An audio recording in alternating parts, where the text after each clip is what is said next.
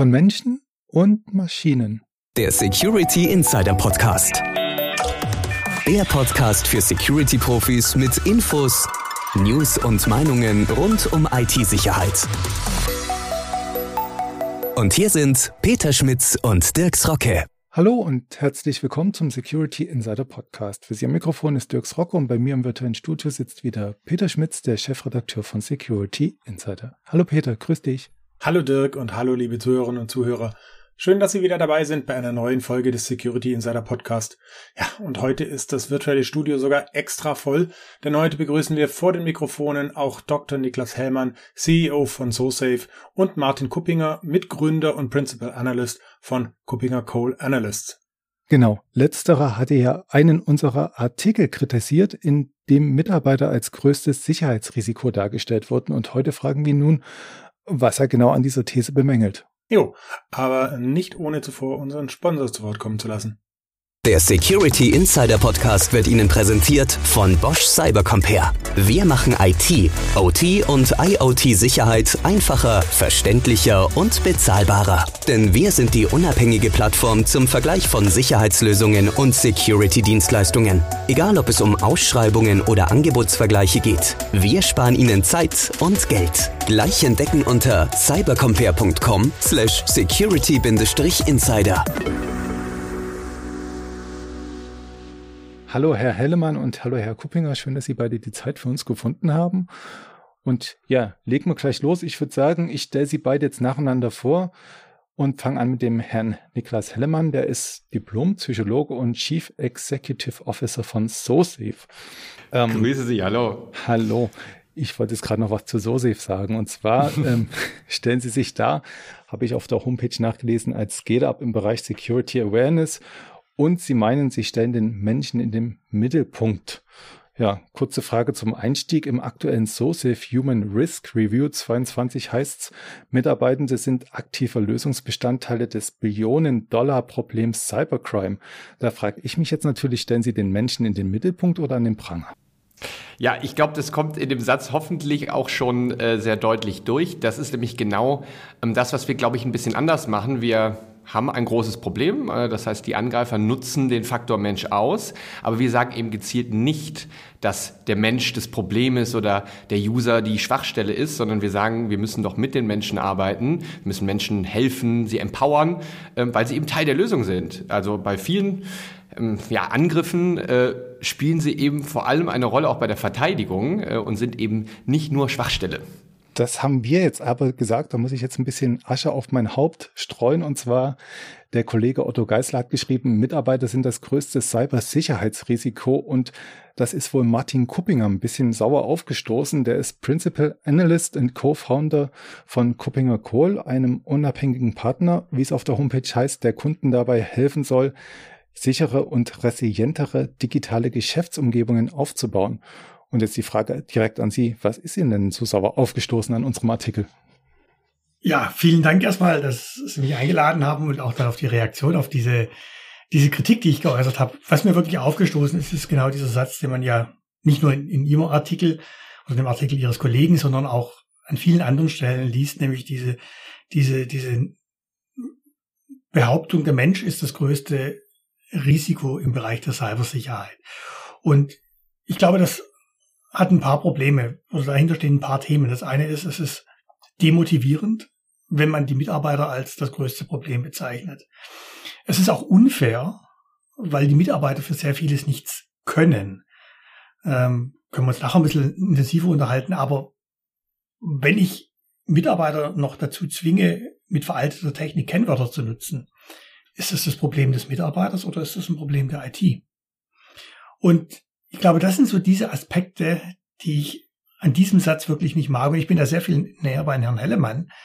Nämlich, natürlich ist der Mitarbeiter jemand, der auch ein Teil der Lösung ist. Aber ich glaube, wir müssen vor allem schauen, dass der Mitarbeiter so wenig wie möglich Teil der Lösung sein muss, indem wir vermeiden, dass er sich, dass er überhaupt in diese Konflikt- oder diese Erkennungssituationen, diese Problemsituationen kommt. Mhm. Das klingt jetzt schon nach einer eher differenzierten Einschätzung von Ihnen beiden. Bevor wir jetzt ja weiter ins Detail gehen, Sie waren jetzt schon fast ein bisschen dabei, Herr Kuppinger. ähm, würde ich ganz gerne klären, über was wir eigentlich reden. Und da würde ich auch gerne ein bisschen unseren eigenen Artikel ein bisschen zerpflücken, weil da ist ja die Rede von Mitarbeitern auf der einen Seite als internen Akteuren, auf der anderen Seite aber auch Insider. Sollte man das vielleicht ein bisschen trennen? Wie stehen Sie da dazu? Herr Hellemann vielleicht? Ja, also das müssen wir in der Tat so differenzieren. Äh, wir haben das Insider-Täter-Risiko, das ist auch hoch und da ähm, werden wir auch sicherlich, glaube ich, mit Awareness äh, nichts lösen, ähm, sondern da müssen wir natürlich auch schauen, ähm, dass man ja Informationen ähm, und Dateien oder Daten auch so absichert, ähm, dass dort auch ja keine keine Sabotage passieren kann. Aber ich glaube, das ist so das das plakative Beispiel. Das ist auch kein ganz so kleines Problem, aber wenn wir uns das Flächengeschäft von Cyberkriminellen ja angucken und das ist das, was gerade so schmerzhaft und auch so teuer ist und auch auf die Wirtschaft ja gerade einprasselt, dann haben wir, glaube ich, doch einen großen Bedarf, einfach mit den Menschen zu arbeiten und ihnen auch zu helfen, zu verstehen, worüber kommen denn jetzt auch die Angreifenden eigentlich hinein. Ähm, ich stimme übrigens äh, Herrn Kuppinger auch total zu. Wir müssen auf der technischen Seite auch alles so einfach wie möglich machen oder zumindest sicheres Verhalten möglichst erleichtern. Da geht es, glaube ich, auch gar nicht um die Diskussion entweder oder, sondern man muss eigentlich beides tun. Aber wir haben eben auch gesehen, und wenn wir uns jetzt zum Beispiel mal so die diesen ähm, Angriff auf Uber oder Rockstar Games angucken, dann sehen wir dort, dass dort eine Multifactor-Authentifizierung, ähm, die ja eigentlich ein ähm, super tolles Tool ist, um ähm, ähm eben auch den Faktor Mensch so ein bisschen ja, abzusichern, dort aber auch ausgenutzt wird. Und eben auf der menschlichen Ebene. Und dementsprechend naja, glaube ich, dass wir einfach beides tun. Äh, bei ausgenutzt würde ich jetzt ein bisschen widersprechen wollen. Ich glaube, der Punkt mhm. ist der, ähm, dass in dem Fall zum Teil ja auch die Mechanismen wiederum nicht vielleicht nicht gut genug waren oder die Angriffe einfach zum Teil ja auch sehr ausgefeilt waren. Dieses Thema gibt es immer. Aber worauf ich raus möchte ist, ähm, also ganz viel wird ja darüber gesprochen, wenn Benutzer ihre Kennwörter ähm, im Rahmen einer wie auch immer gearteten Phishing-Attacke an jemand weitergeben oder an, eben andere Informationen, die für diesen Angriff genutzt werden. Die andere Ebene ist dann ja Links anklicken, die in irgendeiner E-Mail kommen. Und für beide Bereiche gibt es erstmal Technologie, die schützen kann. Es ist ja so, wir sind ja jetzt, ähm, vielleicht um auch diese Beschreibung von Kuppinger Call Analysts ein bisschen noch zu modifizieren. Wir sind ein Analystenunternehmen. Wir schauen uns den Markt an, wir schauen uns die Produkte an, spezialisiert auf Cybersecurity und Identity Management, digitale Identität, ähm, betrachten die Technologien beschäftigen uns mit den Trends, also das, was eben IT-Analysten machen. Und es ist natürlich nicht so, dass alles, was Multifactor Authentication heißt, gleichermaßen gut ist. Und vieles, was wir bei Multifactor Authentication sehen, ist ja immer noch zum Beispiel Kennwort gestützt. Das heißt, dieses, diesen einen Teil, diesen einen der beiden ja meistens verwendeten Faktoren in dieser typischerweise zwei und nicht wirklich Multifactor Authentifizierung, an den kommt man dann ja auch über die klassischen Phishing-Angriffe relativ leicht ran. Man kann das Ganze natürlich auch äh, noch besser machen, Phishing-resistent. Es gibt einiges an Technologie im Bereich wirklich kennwortloser, passwortloser Authentifizierung, ähm, auch mit Ansätzen dafür wirklich Phishing-resistent äh, zu sein und möglichst wenig Angriffsfläche zu bieten. Und der Punkt ist einfach für mich der, ähm, wenn ich und jetzt müssen wir auch mal ganz ehrlich sein, Uber-Ausnutzung von Multifactor Authentication und andere sind die, die, die Speerspitze der Attacken. Es ist nicht die Masse der Attacken. Die Masse der Attacken nutzt ganz simple Username, Passwort, äh, Probleme oder Authentifizierung aus. Und wenn wir heute noch Username, Passwort eben als den Standard haben, dann haben wir natürlich da auch die Tür geöffnet und dann sollten wir es nicht dem Benutzer zur Last legen, sondern sollten das Problem lösen. Das Problem ist in dem Absolut. Fall eben einfach veraltete Technologie. Ab, absolut. Aber davor warne ich halt, sich eben auf einzelne Vektoren zu fokussieren. Ich bestimme Ihnen absolut zu, dass man sehr viele technische Lösungen finden kann, um das Risiko zu senken. Aber jetzt haben wir natürlich das Thema Authentifizierung, Zugang ähm, zu Systemen, das Flächengeschäft, und ich wiederhole es äh, immer gerne dieses Wort, ähm, ist ja auch Ransomware. Und natürlich ähm, kann man da ganz toll rausfiltern. Wir sehen, dass die Filterleistungen ähm, hoch und runter gehen. Wir müssen uns eine Sache, und das ist immer das Wichtige, ähm, glaube ich, wenn man, wenn man eben darauf hinweist, dass man eben an allen Stellen äh, absichern muss, dann ja auch sehen, dass wir einer Industrie gegenüberstehen. Und diese Industrie, die guckt ganz genau, was wir tun.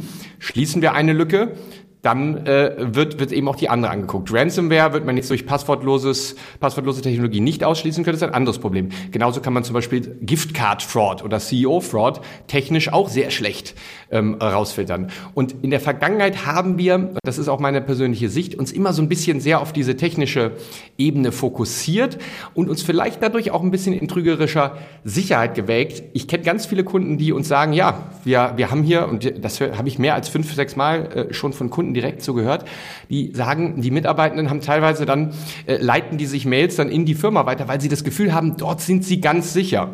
Und das ist eben trügerisch. Deshalb sage ich, ähm, nicht das eine oder das andere machen, sondern eben einfach akzeptieren, dass wir mehrere Ebenen der Absicherung brauchen und der, der menschliche Faktor gehört einfach, gehört einfach dazu. Da bin ich ja völlig bei Ihnen. Ich meine, auch wenn wir, wenn wir über Zero Trust reden, dann mhm. reden wir ja über, letztlich über regelmäßige Verifizierung über mehrschichtige Sicherheit. Und ich glaube, dieser mehrschichtige genau.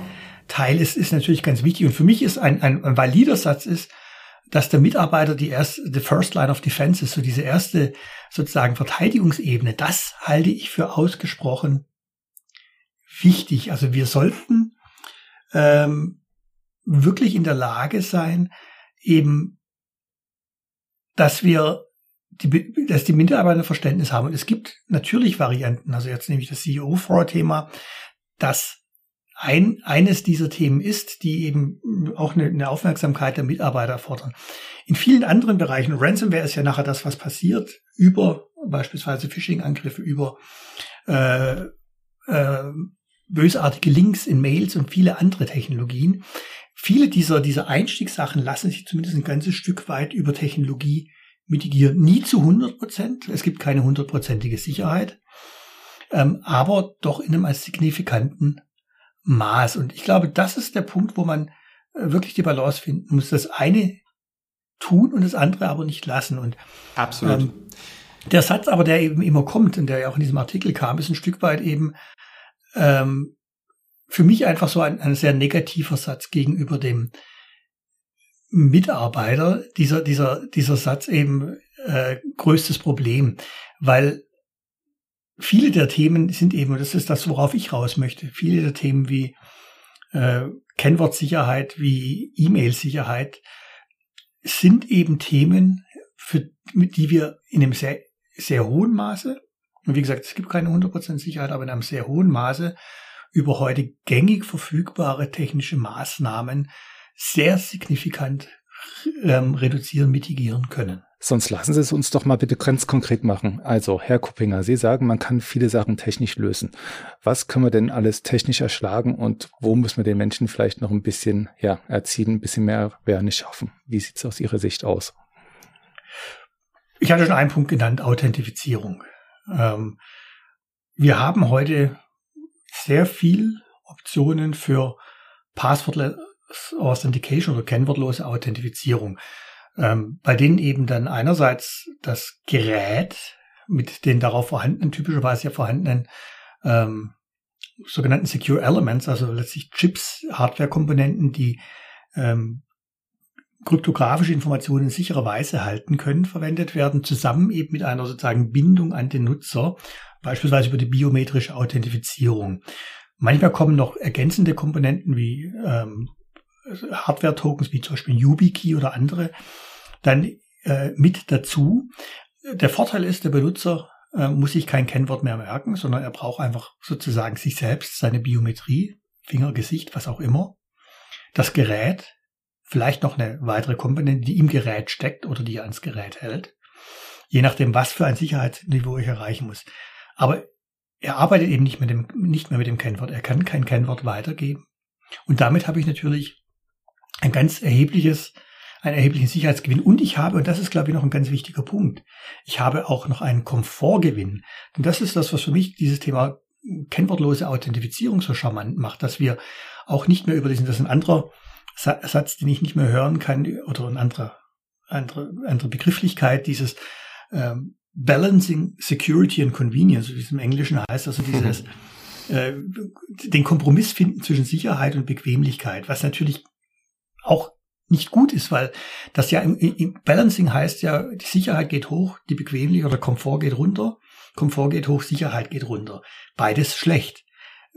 Kennwortlose Authentifizierung kombiniert beides. Sicherheit geht hoch, deutlich sicherer als beispielsweise Benutzername Kennwort und als sehr viel der klassischen ähm, Zwei-Faktor-Authentifizierung und es ist viel bequemer für den Nutzer, weil er einfach nur seinen Finger hinhält und wenig machen muss, aber trotzdem ein höheres Sicherheitsniveau. Das ist für mich ein ganz konkretes Jetzt Beispiel. Haben wir das Thema FIDO abgefrühstückt, ohne das explizit zu nennen? haben Sie eventuell noch genau. eine andere Technik, an die Sie denken?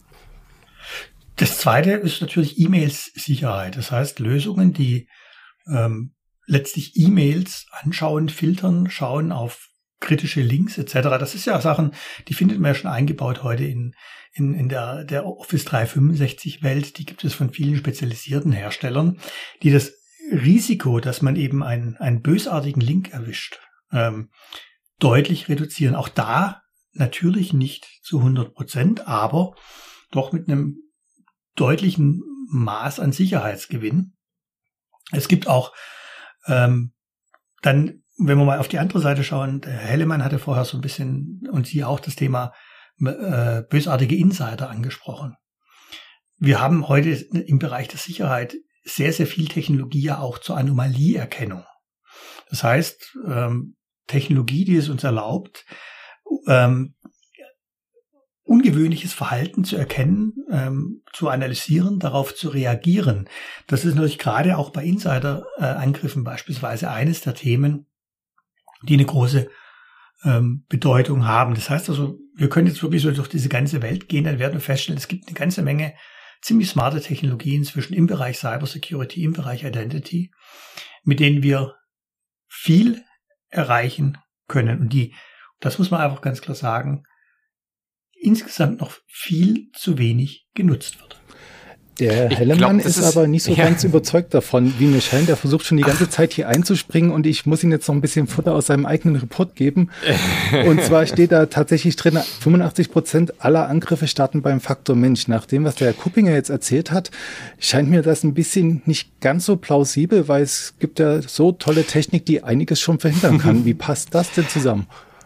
Also die, die Zahlen, die, die, die sind ja verbirgt, die sind ja an, ähm, äh, an allen ähm, Stellen, werden die so auch kolportiert. Äh, Herr Kuppinger hat gar nicht widersprochen, er hat es nämlich gerade selber gesagt, der Mensch ist First Line of Defense oder muss First Line of Defense sein. Und ich glaube, das ist auch etwas, äh, wir hatten ja vor zwei Wochen unsere Human Firewall Conference äh, bei SourceSafe, da war auch äh, Jamie Woodruff, das ist ein ganz äh, bekannter Hacker, der damals Kim Kardashians Account gehackt hat. Und der hat exakt das Gleiche gesagt. Der hat auch gesagt, in seinen ähm, Pentesting-Aktivitäten ähm, hat er schon bei Dom Domino's Pizza gearbeitet und ist da einfach in Banken reingerannt.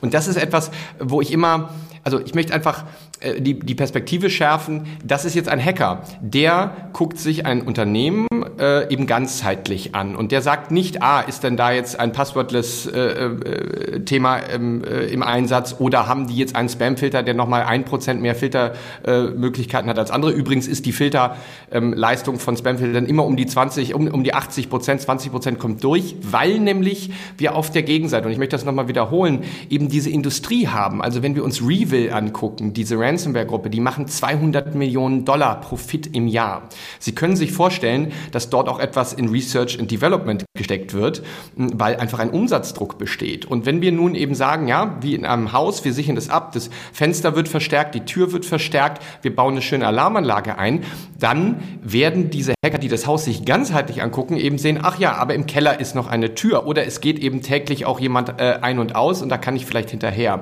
Und dementsprechend haben Angreifer, und man kann sich sehr viele ähm, Angriffe und, und Hacks der vergangenen Jahre und Jahrzehnte sogar anschauen, ähm, die haben erkannt, ähm, dass der Mensch diese, diese Konstante ist. Also Menschen sind überall beteiligt. Das heißt, für sie ist es eben ein sehr, sehr hilfreicher und auch äh, vielfältig einsetzbarer Schlüssel in die Systeme von Unternehmen. Weil jetzt muss man auch gucken, selbst wenn ein Unternehmen ja nicht abgesichert ist mit diesen ganzen tollen Technologien, sind Unternehmen, äh, was die Infrastruktur und Systeme angeht, ohnehin auch sehr heterogen.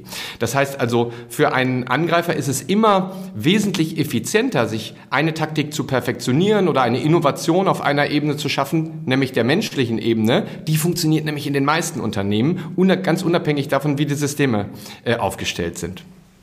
Also ich glaube, ich glaube, wir müssen ein paar Sachen ein bisschen differenzieren hier.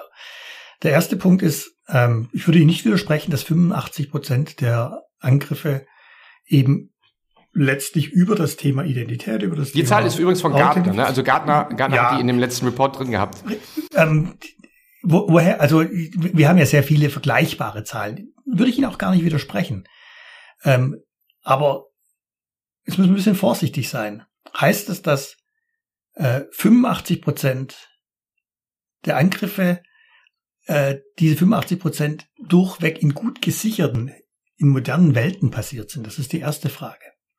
Denn ähm, das, das, was Sie ein bisschen suggeriert haben, ist, ist selbst wenn ich das gut mache, kommt immer noch das meiste darüber. Das ist so der erste Punkt. Ich glaube, da muss man ein bisschen, bisschen differenzieren. Der, der Punkt, an den ich Ihnen überhaupt nicht widerspreche, ist, die Angreifer sind permanent am sich verbessern. Die haben Geld. Für die ist es ein Business. Die optimieren Dinge. Was wir aber auch sehen, ist natürlich, dass wir in, ähm, gerade so in den letzten ein, eineinhalb Jahren auch eine gewisse Verschiebung hatten wieder weg zu Angriffe, die über ähm, letztlich über Schwachstellen, zum Teil ja einfach auch diese Software Supply Chain Attacks wie SolarWinds, wie Kaseya kommen, also Angriffe, die letztlich einen anderen Weg nehmen. Da haben wir sicherlich einen, einen, deutlichen Anstieg, wenn Sie das anschauen, auch gesehen. Das heißt, also es gibt durchaus ja auch von den Angreifern eben ähm, genau diesen Punkt zu schauen, was sind, was sind alternative Wege, was kann ich sonst machen, was ist besser, erfolgsversprechender, ähm, vielleicht auch wirtschaftlich attraktiver. Und da gibt es durchaus ja auch, auch andere Dinge, die wir beobachten. Und dann müssen wir, glaube ich, auch noch bei dieser ganzen Sache differenzieren zwischen ähm, Targeted Attacks, also Angriffen, die wirklich auf ein ganz bestimmtes Ziel gerichtet sind, mit einem sehr hohen Aufwand getrieben werden, und den, den Massenangriffen, die eben in einer sehr standardisierten Art und Weise kommen. Und vielleicht noch ein letzter Punkt. Ähm, E-Mail Security ist nicht Spam Mail Filtering alleine. Das ist deutlich mehr in der Analyse. Aber ich widerspreche nicht. Der Mensch ist wichtig. Aber er ist nicht wie das in diesen, diesen, diesen Schlagworten dann kommt eben einfach der, der alles falsch macht, sondern wir sollten ihn als jemand behandeln, der, der, der eine wichtige Rolle hat, der, und wir können uns vielleicht auch nachher ein bisschen drüber unterhalten, wie bringen wir das den Menschen bei? Wie schaffen wir ja. das, dass die Leute sagen, hey, das wäre jetzt tatsächlich auch meine Frage gewesen an den Herrn Hellemann, was können wir eigentlich von den ja. Menschen erwarten, beziehungsweise was können wir denen noch mehr beibringen, dass es besser funktioniert? Das ist ja das Spannende. Herr Kuppinger und ich sind uns eigentlich relativ einig. Ich finde trotzdem die Diskussion ganz toll. Ähm, denn wenn man, äh, Sie hatten ja auch letztens einen Blogpost ähm, äh, so reingestellt, da, da sagen Sie genau das, was ich auch komplett unterstütze. Ähm, den Menschen von oben herab ähm, zu behandeln und zu sagen, oh Gott, jetzt haben wir schon wieder Angst, wo du jetzt wieder draufklickst, das ist genau das Falsche. Ähm, Herr Kuppinger hat es eben gesagt, das sorgt für Demotivation. Niemand möchte gerne belehrt werden, niemand möchte gerne äh, vorgeführt werden, ähm, sondern man muss verstehen einfach, wie, wie ändern Menschen ihr Verhalten Verhalten? Wie lernen sie und ähm, wie können wir dann dadurch auch das Risiko senken? Weil das sollte das Ziel oder das sehen wir eben auch in unseren Reports, wenn wir Sicherheitsexperten fragen, die sagen eben, ähm, 90 Prozent sagen, äh, Awareness ist ein wichtiges Thema, da wollen sie mehr machen. 99 Prozent sagen, sie wollen ihre Sicherheitskultur stärken. Und wie macht man das? Nicht, indem man sagt, hier guck dir mal dieses 60 Minuten Video an, ach, es ist auch noch ein bisschen witzig und am Ende machst du ein Quiz und bitte auch noch hier die Policy unterschreiben, sondern man muss sich darauf anpassen, wie Menschen lernen.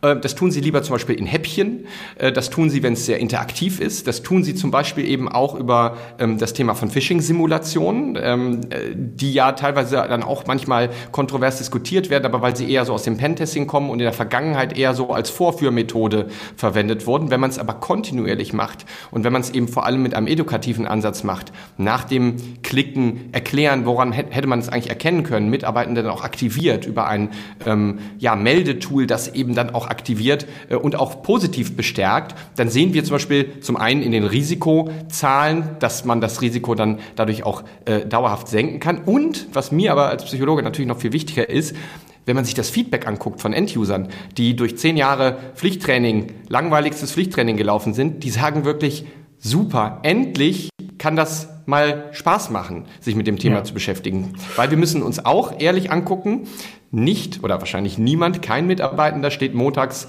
äh, morgens auf und sagt, super, jetzt lese ich mir die Sicherheitsrichtlinie durch. Nee, ich meine, die liest ja, Richtlinien liest ja eh keiner. Das ist wie mit Handbüchern und anderen Sachen, Gebrauchsanleitungen etc. Ähm, ich glaube, Sie haben da wirklich einen wichtigen Punkt genannt. Auch es muss, es darf eben nicht vorführend sein, es muss ähm, interessant sein und zwar nicht, nicht so gewollt interessant. Ich habe ganz interessante positive Erfahrungen auch damit gemacht, das Ganze einfach am sozusagen am privaten mhm. Leben, an den privaten Situationen ähm, zu erklären. Das heißt also, das Mobiltelefon, die, die Mails, die, also die Banken-Phishing-Mails, diese Sachen, ähm, weil das die Leute immer ja auch beschäftigt. Also man hat ja eben als Nutzer ja nicht nur sein, sein, sein, sein, seine geschäftliche IT-Umgebung, sondern man hat ja immer auch eine private IT und äh, fühlt sich da ja auch ähm, bedroht und unsicher. Und meine Erfahrung ist, dass, dass Beispiele, die, die eben in dieser Welt ähm, passieren, dann einfach eine sehr hohe Aufmerksamkeit erzeugen und sich dann auch sehr leicht transferieren lassen mhm. auf das Gleiche, was sozusagen das Gleiche in Rot, nicht in Grün in dem Fall, in Rot, was passiert innerhalb des ja. Unternehmens, wo eben dann genau äh, äh, solche Mails auch kommen mit irgendwelchen Links ähm, oder eben Anrufe oder andere Dinge. Ja, ich möchte da absolut das unterstreichen. Ähm, zu unseren Kunden gehören die größten, äh, größten Unternehmen in Deutschland. Und da gibt es dann manchmal auch die Mitbestimmung, Betriebsräte. Und die sind natürlich, die gucken etwas genauer hin, ähm, wenn zum Beispiel so ein Pflichttraining ausgerollt wird oder wenn man ähm, dann simuliert. Und es ist exakt das, was Herr Kuppinger gerade beschrieben hat, nämlich der persönliche Mehrwert, der persönliche Kontext, die persönliche Relevanz, die das dann auch positiv behaftet. Also ich werde zu Hause eigentlich mit den gleichen Mechanismen, jetzt im Social Engineering Bereich, angegriffen, wie ich das vielleicht auch im beruflichen Kontext werde. Und dann hat es einfach eine absolut persönliche Relevanz. Im Gegenteil, es ist sogar noch oder noch mehr, es ist ein Mehrwert, den ich ja von meinem Arbeitgeber da bekomme. Genau. Ich habe zu Hause, glaube ich, schon deutlich mehr Anrufe von einem in ganz dicken Anführungszeichen Microsoft Support Mitarbeiter bekommen, mhm.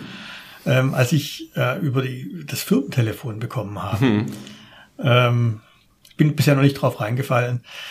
Wenig überraschend, aber ich meine, die Dinge bekomme ich ja auch, genauso wie ich mal irgendwo so einen ja. Tag hatte mit diesen Interpol-Anrufen, die ja mal hip waren äh, und so weiter. All diese Dinge, die ja, die ja passieren, die aber natürlich für mich noch ein ganzes Stück weit erklärbar sind, die aber natürlich für jemanden, der ein bisschen weniger tief mhm. in der Welt drin ist, natürlich auch sehr verstörend wirken. Und wie gesagt, da ist es ja auch so, das, was dann dazu beiträgt, dass jemand sagt, ah, jetzt verstehe ich das, ich fühle mich sicherer, ähm, auch in, in meinem privaten Leben, das ist natürlich sehr positiv im Transfer äh, ja. auf das Geschäftliche. Sie Sie, Sie haben das doch auch in Ihrem Blogpost so beschrieben. Sie haben gesagt, äh, Awareness kann nicht sein, hier sind die drei Tipps und jetzt erkennst du plötzlich alle Phishing-E-Mails, sondern man muss sich dem aussetzen. Man muss eben diese Taktiken, die dann auch variiert werden, die muss man sich immer wieder ansehen und dadurch in der Psychologie sagen wir Heuristiken, man schärft seine Heuristiken, sein Bauchgefühl und kann dann eben auch ähm, besser reagieren. Ne?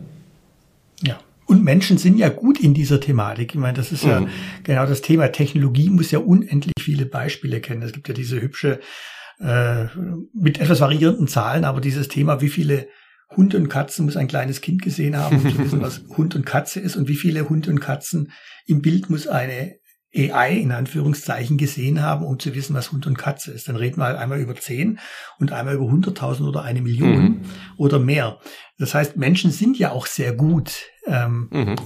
in, in, darin, Dinge zu erkennen und das sollten wir natürlich positiv nutzen. Ich bin eben, wie gesagt, nur mein Punkt ist immer, wir müssen einfach natürlich auch schauen, dass wir sie sowohl über Trainings, wie Sie das machen, als auch über die richtige Technologie unterstützen, um einfach die, die Risiken zu reduzieren, denn wir haben ein, ein enormes Problem im Bereich Cybersicherheit. Wir haben einen, einen enormen Handlungsdruck in diesem Bereich. Mhm. Und wir sehen einfach in sehr, sehr vielen Unternehmen natürlich Technologie, die nicht, äh, nicht ansatzweise auf dem Stand der Möglichkeiten ist. Und da, da rede ich noch nicht darüber, über, über völligen Perfektionismus, denn am Ende geht es ja immer auch um, um, um eine sinnvolle Risikobewertung. Und ich hatte es ja schon gesagt, es gibt keine 100 Prozent ähm, Sicherheit. An der Stelle verweise ich mal dann gerne auf den Film Illuminati, den ja wahrscheinlich die meisten gesehen haben, wo dann ja irgendwann der Augapfel für den Iris keiner auf dem Boden liegt. Also es, es gibt einfach keine perfekte Sicherheit, aber wir können durch eine, eine sinnvolle Auswahl. Das ist ja, sind ja Dinge, die wir als Analysten machen, auch unterstützen. Mhm. Bei diesem, was ist das Portfolio, wo steht ihr, wo könnte das sein, was braucht ihr eigentlich nicht, was bringt's nicht, was würde euch mehr bringen für die Risikomitigation. Mhm. Ähm, genau diese Dinge müssen gemacht werden. Vielleicht da möchte ich nochmal einhaken, das ist auch nochmal ein ganz wichtiger Punkt. Also ich glaube, das bestreitet hier niemand, diese 0% Risiko, äh, äh, kein Sicherheitsexperte würde das so sagen. Aber vielleicht auch nochmal äh, der Shift auch der, der Wahrnehmung. Ähm, wenn wir jetzt einfach mal das Thema aus der Awareness nehmen, Phishing-Simulationen, dann wird sich sehr stark eben auch auf diese Klickraten zum Beispiel konzentriert. Das ist auch eine wichtige KPI, weil sie schafft natürlich auch Vergleichbarkeit. Für mich ist aber eigentlich ein anderer Faktor noch viel wichtiger. Ähm, was passiert denn? Wie reagiert denn die Organisation, wenn es denn doch mal passiert ist? Oder ähm, wenn wir unter Angriff stehen, wenn wir im Fadenkreuz stehen, es läuft gerade eine Phishing-Kampagne ähm, von, von einem ähm, Angreifer, dann geht es doch eigentlich darum, auch dahingehend die Resilienz zu stärken und Mitarbeitende zu ja, enablen, zu empowern, sich dann auch richtig zu verhalten. Habe ich vielleicht irgendwo drauf geklickt oder merke ich, dass mein Computer gerade irgendwie ja, sich komisch verhält? Ähm, das ist eben auch ein ganz wichtiger ähm, ja, Risikominimierungsfaktor. Und es ist nicht immer nur dieses Verhindern, sondern eben auch dann ähm, ja, schneller reagieren, wenn es, wenn es soweit ist. Und da spielen Menschen eben auch eine extrem wichtige Rolle. Bin ich, bin ich völlig bei Ihnen, weil da geht es ja auch um den Faktor Zeit. Das heißt, mhm. je, je schneller ich sozusagen Gegenmaßnahmen, ein Containment, das eine Eingrenzung einleiten kann, ähm, meine Mitarbeitenden warnen kann, all diese Dinge und letztlich den gesamten Incident Response und ähm, technisch gesehen Detection, ähm, Response, Recover und Business, letztlich auf einer Business-Ebene Business Continuity-Prozess starten mhm. kann. Dinge, die ich hoffentlich dann ja auch habe und definiert habe, die bekannt sind, da wird die Luft dann schon wieder sehr dünn, ähm, dann, desto besser bin ich. Und ja, ich glaube, man muss auch, das, dahinter steht ja auch so ein bisschen, das ist als Psychologe ja eher gefragt und wahrscheinlich der, der Experte dahinter steht ja auch, ähm, die Angst nehmen, so mhm. etwas zu berichten. Also ich habe einen falschen Link geklickt. Das Schlimmste, was ja passieren kann, ist zu sagen, naja, hoffentlich merkt's keiner. Ja, ähm, ja. Und deshalb darf man die Leute auch nicht an Pranger stellen, sondern man muss eben dann erklären, in, nachdem man erstmal das Problem gelöst hat. Ja, das, da sprechen Sie einen ganz wichtigen Punkt an. Ich habe es ja eben äh, angesprochen, ähm, Security Culture oder Sicherheitskultur. Was bedeutet das denn eigentlich? Das bedeutet vor allem eben auch, dass ich mir vielleicht mal meine Organisationskultur angucke. Das macht zum Beispiel auch unsere Plattform, indem wir uns zum Beispiel Hierarchien anschauen. Wenn ich eine Organisation habe, wo es eigentlich undenkbar ist, dass ich den CEO mal anschreibe oder kontaktiere, dann werde ich es auch sehr viel schwieriger haben, äh, ein CEO-Fraud zu entdecken. Äh, weil der aufmerksame Mitarbeitende, der wird sich nicht trauen, dort mal nachzuhaken. Hast du mir gerade wirklich was geschickt?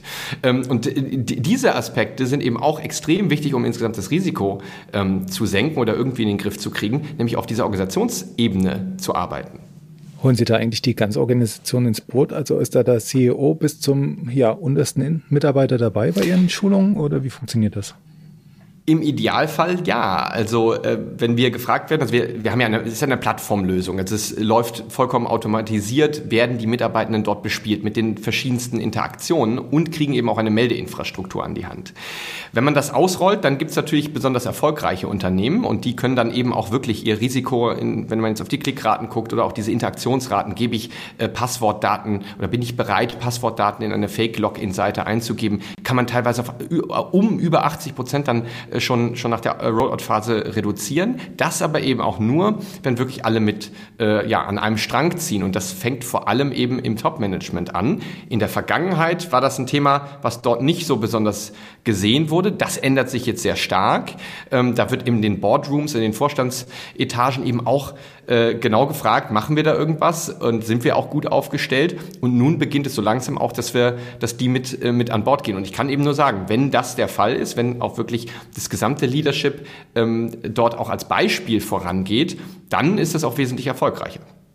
Ich glaube, es ist auch zwingend. Also, und es gibt ja dann noch zwei Ebenen, wo, wo die, die Ebene des Boards mit drin sein muss. Das mhm. eine ist, Boardmitglieder sind Nutzer und zwar auch Nutzer äh, von besonders sensitiven Informationen mit besonders sensitiven Funktionen, teilweise im System, wenn es um Approvals von, von hohen Rechnungen und anderen Dingen geht. Das ist ja die eine Seite. Das heißt, Sie müssen letztlich mit beteiligt sein. Ähm, Sie haben es auch verstanden. Also ich glaube, es ist, fängt nicht nur so, es fängt langsam an, sondern aus meiner Sicht ist es so, dass wir wirklich in einer Welt sind, wo es auf breiter Basis auf dem Level der Boards, sowohl Vorstände, Geschäftsführung als auch Aufsichtsräte, erkannt ist, dass dieses Thema sehr zentral ist. Und da gibt es aber noch eine andere Ebene, die hat ja wieder irgendwas mit der Reaktion zu tun. Denn wenn dann etwas passiert, dann sind das ja Themen, die können sich sehr schwerwiegend auf Unternehmen auswirken. Wie lange, und diese Frage muss man sich stellen, als Unternehmen, als, und das ist eine Bordfrage, wie lange überlebt das Unternehmen? Und zwar wirklich wirtschaftlich, wenn kritische Systeme ausfallen. Das kann je nach Branche, je nach Unternehmen sehr schnell sein. Das kann sich im wenige Tage Bereich bewegen in Extremfällen, wenn es in die Finanzindustrie beispielsweise geht mit Zahlungsverpflichtungen etc. Das ist etwas, was ja ganz wichtig ist. Dahinter steht ja auch genau dieses Thema eben zu erkennen, Business Impact Analyse, Business Continuity Management, wie kann ich kritische Systeme schnell hochfahren, eine grundlegende Arbeitsfähigkeit herstellen, was sind meine Fallback-Szenarien, wie gehe ich mhm. mit diesen Inzidenz um. Und in dieser gesamten Thematik muss das Board natürlich eingebunden sein, weil das eben bei einem schweren Ransomware-Angriff natürlich automatisch ganz nach oben gehen muss, weil eben dann Entscheidungen gefragt sind, weil das Board auch in der Außenkommunikation eingebunden sein muss. Es gibt ja dann auch Berichtspflichten, dass man innerhalb von oft sehr kurzen Zeiträumen Informationen an bestimmte Stellen des Staates weitergeben muss. Und von dem her, es geht gar nicht ohne das hm. Board, mhm. und zwar in, in zwei Richtungen. Diese Art von Awareness, schulen Sie die auch, Herr Hellemann? Also jetzt, ähm, wie ich dann quasi die Disaster Recovery und Notfallpläne wieder anfahre, äh, ist das auch mit Teil vom Programm oder geht es da wirklich nur um die Phishing Awareness bei Ihnen? Also nein, mit, mitnichten geht es hier nur um, um Phishing. Phishing ist natürlich das quantitativ größte Thema aktuell, äh, wenn man jetzt sich dann diese, diese Angriffsvektoren anschaut. Aber nein, es, es geht nämlich genau darum, auf der breiten Fläche zu agieren. Also überall da, wo Menschen eine Rolle spielen, wo menschliches Verhalten eine Rolle spielt, also im, äh, im idealweise äh, positiven Sinne, ähm, schult unsere Plattform. Da geht es dann drum, wie gehe ich auch mit Informationen um. Da geht es jetzt gar nicht nur um das Thema IT-Sicherheit, sondern auch um das Thema Informationssicherheit und eben auch vor allem um das Thema, was, was tun, wenn es zu spät ist. Ähm, das Board wird, oder sag mal, die, die obersten Führungsebenen werden natürlich auch angespielt, indem zum Beispiel dort auch simuliert wird, weil natürlich äh, wir vielleicht auch eine Wahrheit äh, so mal äußern müssen, dass gerade je höher man so in die Hierarchien kommt, nehmen auch die Klickraten zu. Ähm, das heißt also als Angriffsvektor, und Herr Kuppinger hat es gerade mal gesagt, die haben dann häufig dann sehr große Zugriffsflächen oder ähm, hohe Zugriffsrechte. Aber es ist auch ein Thema zum Beispiel der Metriken. Ähm, also wenn man sich zum Beispiel anschaut, was heutzutage eben auch in den Vorstandsetagen gefordert wird, ähm, dann geht es da nämlich auch um äh, nicht nur die ganzen technischen KPIs, sondern eben auch zum Beispiel eine Risikobetrachtung. Ähm, konnten wir das Risiko senken oder können wir es stabilisieren? Zum Beispiel auch mit der Frage, weil wir dann versicherbar sind. Äh, das möchte ich vielleicht dazu auch nochmal verknüpfen. Herr Kuppinger hat es genannt. Es kann sehr teuer werden. Es kann auch existenzbedrohend werden. Das waren jetzt nur die Kosten, die dort genannt wurden. Aber was ist denn zum Beispiel, wenn Verträge Zulieferverträge dann geändert werden. Die, die Kunden kommen ja nicht mehr zurück, ähm, nur weil man dann plötzlich wieder geschäftsfähig ist. Und dementsprechend sehen wir ja auch im Cyberversicherungsbereich, dass es immer schwieriger wird, sich versichern zu lassen. Was schreiben dann Cyberversicherungen häufig eben auch vor, nämlich das Mindestmaß an technischen Maßnahmen, aber eben auch diesen organisatorischen und auch Awareness-Maßnahmen nachzuweisen. Okay, noch eine Nachfrage zur Technik. Ähm, Sie hatten erwähnt in dem Report auch Log4j und die Supply Chains. Wenn ich das jetzt so ganzheitlich betrachte, was können Sie da tun? Können Sie da was schneller erkennen, schneller reagieren? Wie muss ich das verstehen? Geht die Frage an mich? Ja, die Frage ging an Herrn ja. Hennemann. Also es ja. ging um ähm, tatsächlich Attacken, wo der Mensch jetzt nicht direkt angegriffen wird, sondern wo irgendwo eine Schwachstelle im System ist. Ähm, kann da so eine Awareness was bringen, dass ich das dann Klar. tatsächlich auch schneller erkenne, wie wir es vorhin gebracht haben und wie könnte das konkret aussehen? Natürlich, irgendwann kommt der Moment, wo auch bei der äh, technischsten äh, oder technologischsten Supply Chain ähm, Attacke das ja dann sichtbar wird. Also äh, man sieht es dann, dann auch in dem, in dem offenkundigen Verhalten. Also es muss ja immer irgendetwas ähm, erreicht werden. Also man ähm, hackt sich ja nicht nur in, in ein System rein, es sei denn, man ist jetzt Initial Access Broker. Das ist ja mittlerweile auch eine sehr differenzierte, sag ich mal, Supply Chain in der Dark Economy. Aber irgendwo reagiert dann ein System komisch. Das trainieren wir zum Beispiel eben auch, dass wiederum die die Endnutzer wie Sensoren sind, um das dann zu entdecken. Ähm, aber es gibt eben ja natürlich auch nochmal besondere Zielgruppen. Also es gibt auch Administratoren, die entsprechend geschult werden über die Plattform. Und ein großer ähm, wichtiger Trend ist eben auch das Thema Shift Left. Also wie kann man denn jetzt auch Entwicklern äh, und Entwicklerinnen helfen, äh, direkt in der Softwareentwicklung äh, das Thema Sicherheit mitzudenken? Okay, Gut, das, das ist jetzt meine Pause zum Luftholen, damit habe ich gar nicht mehr gerechnet. ähm, nichtsdestotrotz hätte ich noch eine Frage an den Herrn Kuppinger, ähm, und zwar erstmal die grobe, inwieweit betrachten Sie denn solche Lösungen wie vom Herrn Hellemann und SoSafe angeboten, auch als Teil so einer sichereren, resilienteren ja, Geschäftsumgebung? Es ist ein, ein Teil eines gesamten, also wenn wir jetzt mal auf diese Thematik schauen, als Analysten schauen wir jetzt zunächst mal erstmal auf Trends im Markt, wir schauen ähm, auf Marktsegmente, vergleichen die Hersteller, dort haben wir dort unsere Leadership-Kompasse, in denen wir verschiedene Marktsegmente analysieren, machen aber natürlich auch Advisory und, und ja auch unsere ähm, Events, wie jetzt die Cybersecurity Leadership Summit in Berlin im, vom 9. bis oder 8. bis 10. November in der Ecke. Ähm, und was, worauf wir dann natürlich schauen, ist, letztlich gerade, wenn es auch um die, diese Advice-Thematik geht, natürlich auch genau diese Vollständigkeit. Dazu gehören eben technische Maßnahmen. Ist das das richtige Portfolio? Habe ich die richtigen Maßnahmen? Dazu gehören Business Impact-Themen etc., Incident Response und eben natürlich auch, und das ist immer so, dass ein Awareness-Training ein wichtiges Element ist in diesem Gesamtkonzept. Ähm, und ich glaube, da hat der Herr Mann auch etwas sehr Wichtiges gesagt, eben auf verschiedenen Ebenen und auch ähm, richtig gemacht für diese verschiedenen Ebenen. Das ist äh, schon eindeutig eine sehr zentrale äh, Thematik in dem Gesamten, aber glaube ich auch, was aus dieser Diskussion deutlich wurde, ist, es sind sehr viele Bausteine, die ich zusammenfügen muss und die ich alle im Blick haben muss. Also eine Einzelmaßnahme, sei es technisch, sei es im Training, sei es äh, ein bisschen Prozesse für den Krisenfall, alleine reicht nicht aus, wenn das Ganze nicht wirklich ineinander mhm. greift. Und das ist, ähm, glaube ich, schon nochmal eine sehr sehr, sehr zentrale Thematik, die man einfach im Blick haben muss. Das Thema ist komplex und ich muss es gesamtheitlich betrachten und zwar eben nicht nur auf einer Tool-Ebene, sondern über also People, Processes, Policies, bis hin mhm. eben zu den Tools. Ich gebe zu, ich wollte jetzt auch ein bisschen festnageln nach Ihrem kleinen versteckten Rant gegen die KI vorhin. Also die zugespitzte Frage wäre, wo investiere ich lieber in richtige Menschen, wo investiere ich in künstliche Intelligenz und gibt es da vielleicht ein Verhältnis, wie viel ich schulen sollte und wie viel ich dann doch an Budget in Technik stecken sollte? Gibt es da irgendwie so eine Faustformel von Ihnen? Faustformel finde ich, finde ich sehr schwierig. Ich glaube, wir brauchen in der Tat beides. Wir sollten aber auch äh, künstliche Intelligenz richtig verstehen.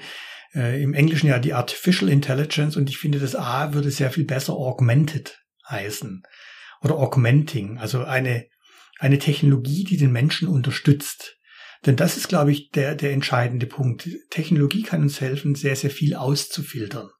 Die kann uns helfen, dass wir uns als Menschen, auch zum Beispiel, wenn ich jetzt ein, ein, ein, ein Sicherheitsexperte bin im Security Operations Center, dann geht es ja darum, aus dieser un Zahl an Events, die auftauchen, ähm, die herauszufiltern, auf die man schauen muss. Und das sind nicht die weißen Events, die, die bekannt gut sind. Es sind nicht mal die schwarzen Events, die bekannt schlecht sind, weil wenn ich weiß, das ist kritisch, dann kann ich automatisiert darauf reagieren. Heikel ist das, was die Grauzone dazwischen bildet. Die Events, die ich, ähm, bei denen ich nicht genau weiß, was es ist. Und da hilft mir Technologie. Und im Prinzip ist es eine ähnliche Analogie dann ja auch für den sozusagen Endbenutzer. Je besser ich es schaffe, bei dem Endbenutzer nur ganz wenige unscharfe Situationen aufkommen zu lassen. Mhm. Weil eben ähm, das, was ankommt, möglichst weiß ist und schwarz ist ausgefiltert oder klar kenntlich gemacht wird und idealerweise grau auch als grau gekennzeichnet ist. So wie ich ab und zu Mails erhalte, Sie erhalten wenige Mails von, was weiß ich, Max ja. Mustermann ähm, wie auch immer. Das ist ja für mich ein klassisches Grauzonenthema. Und da kann die Technologie helfen. Und ich denke, wir müssen nur immer aufpassen mit diesen, ja, etwas, manchmal etwas, äh, sagen wir, positiven Marketing-Wertversprechen, die dahinter stehen. Denn ähm, die Technologie, die wir haben, ist heute in der Tat das, was, was im Englischen augmenting heißt, also unterstützend. Mhm. Und das ist, glaube ich, auch die Sichtweise, die wir auf Technologie haben sollten. Ja, ich, ich, das finde ich ganz toll, äh, weil ich nämlich auch immer sehr kritisch bin, wenn damit, äh, das muss man ja leider auch sagen, in der IT-Sicherheit wird sehr gerne mal mit künstlicher Intelligenz geworben äh, und dann springt bei mir auch mal der Buzz, Buzzword-Alarm an. Ähm, und ich finde genau das, was Sie gerade beschrieben haben, Herr Kumminger, genau richtig.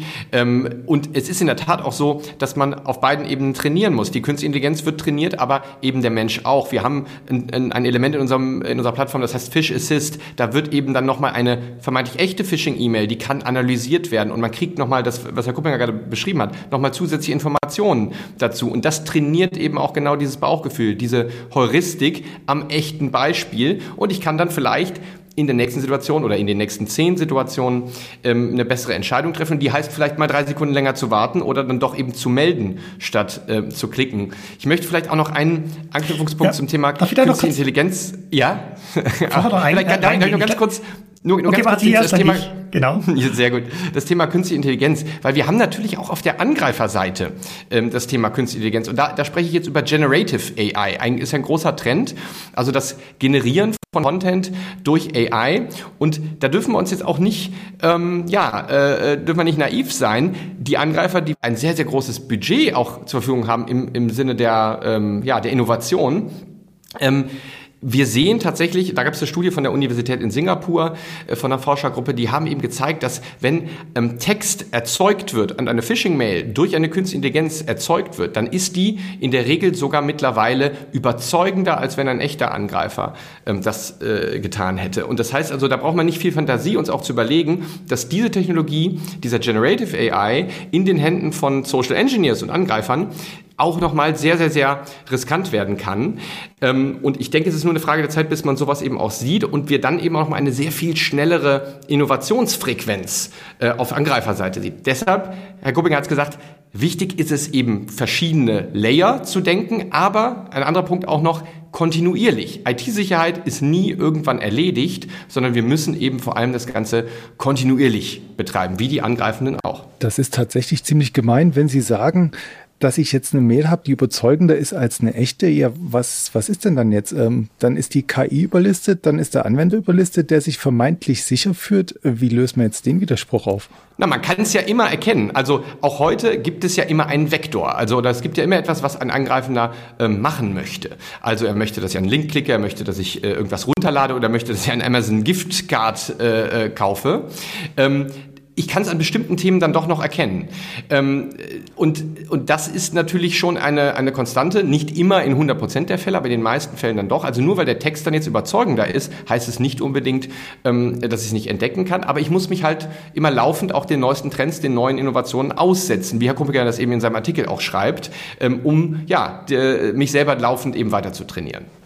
Und es ist ja auch so, dass man nicht ganz übersehen darf, ähm, AI kann auch in der Verteidigung gegen AI-gestützte Angriffe helfen, indem sie eben sozusagen sich verändernde, äh, unübliche Muster wiederum identifiziert. Mhm. Das heißt, wenn die AI dann auf einmal zu gut wird, das ist ja so ein bisschen das Risiko bei, dieser, bei, bei dem, was jetzt beschrieben wurde, im Sinne von, es, es sieht zu echt aus dann, und es gibt Vektoren, es gibt andere Aspekte da drin, dann ist es ja auch was, was eine AI erkennen kann. Vielleicht manchmal dann allerdings äh, besser unterstützend, als es der Mensch alleine kann. Also das heißt, man muss dann eben wieder genau diese Balance finden. Also was kann der Mensch, wo braucht er Unterstützung?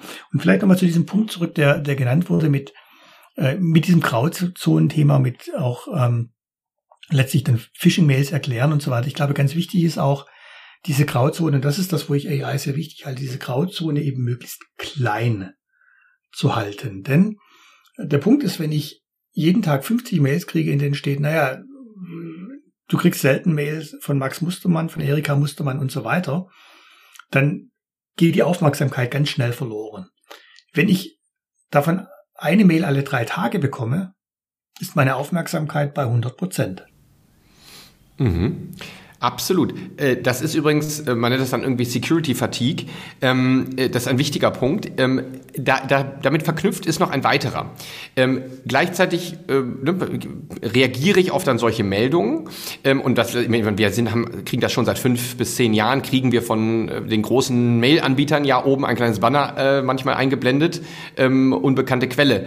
da achtet man ja gar nicht mehr drauf. So, man muss es relevant machen, die Edge Cases, wie Herr Kuppiger beschrieben hat, verkleinern, relevant machen und vor allem, und das ist etwas, äh, was wir uns auch genauer angucken, Kontextinformationen auch erfragen. Ähm, manche Themen kann man durch die Mail, durch eine Mail-Analyse und Künst, durch auch künstliche Intelligenz ähm, äh, vielleicht herausfinden, aber in manchen Fällen muss man auch den Menschen befragen, ähm, um dann nochmal sehr wertvolle Informationen vielleicht herauszuziehen, die dann wiederum dann bei der Entscheidung, ist es wirklich Phishing oder nicht, dann im, im SOC zum Beispiel ähm, nochmal zu erleichtern. Hatte ich übrigens interessanterweise, ich werde den Hersteller jetzt nicht nennen, äh, erst vor ein paar Tagen ein Gespräch mit einem israelischen Startup, die das machen für, für diese, diesen Banking Fraud, also für mhm. ähm, letztlich in dem Fall eben geht es mehr um das, das äh, Anti-Money Laundering, also gegen Geldwäsche. Das heißt Transaktionen, die da eben heikel sind, eben über eine sehr simple und sehr strukturierte Abfrage in wirklich ganz kurzer Zeit überprüfen können, statt jemand zum Beispiel von, dem, von der Bankfiliale dann dazu zu bringen, dass er seinen Kunden anruft und sagt, naja, was hast du jetzt genau gemacht? Bessere Qualität geht viel einfacher, wird besser gemacht. Wir können Technologie an dieser Stelle wirklich nutzen, wir können sie gut nutzen. Und am Ende ist das Zusammenspiel entscheidend und das, dass wir eben wirklich verstehen, wie wichtig es ist, Cybersecurity auf allen Ebenen richtig zu machen, mit dem Faktor Mensch, mit dem Faktor Prozesse, mit dem Faktor Technologie. Ach, jetzt kann ich fast gar, gar nichts mehr da, dazu sagen, weil das war eigentlich das perfekte, äh, die perfe das perfekte Summary.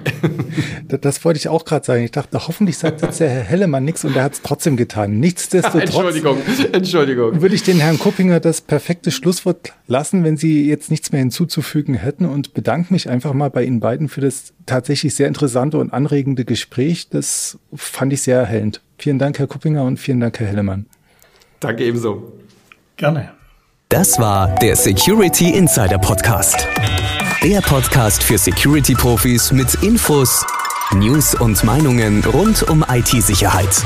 Und falls Sie nicht sicher sind, ob Sie wirklich sicher sind, besuchen Sie cybercompare.com/security-insider.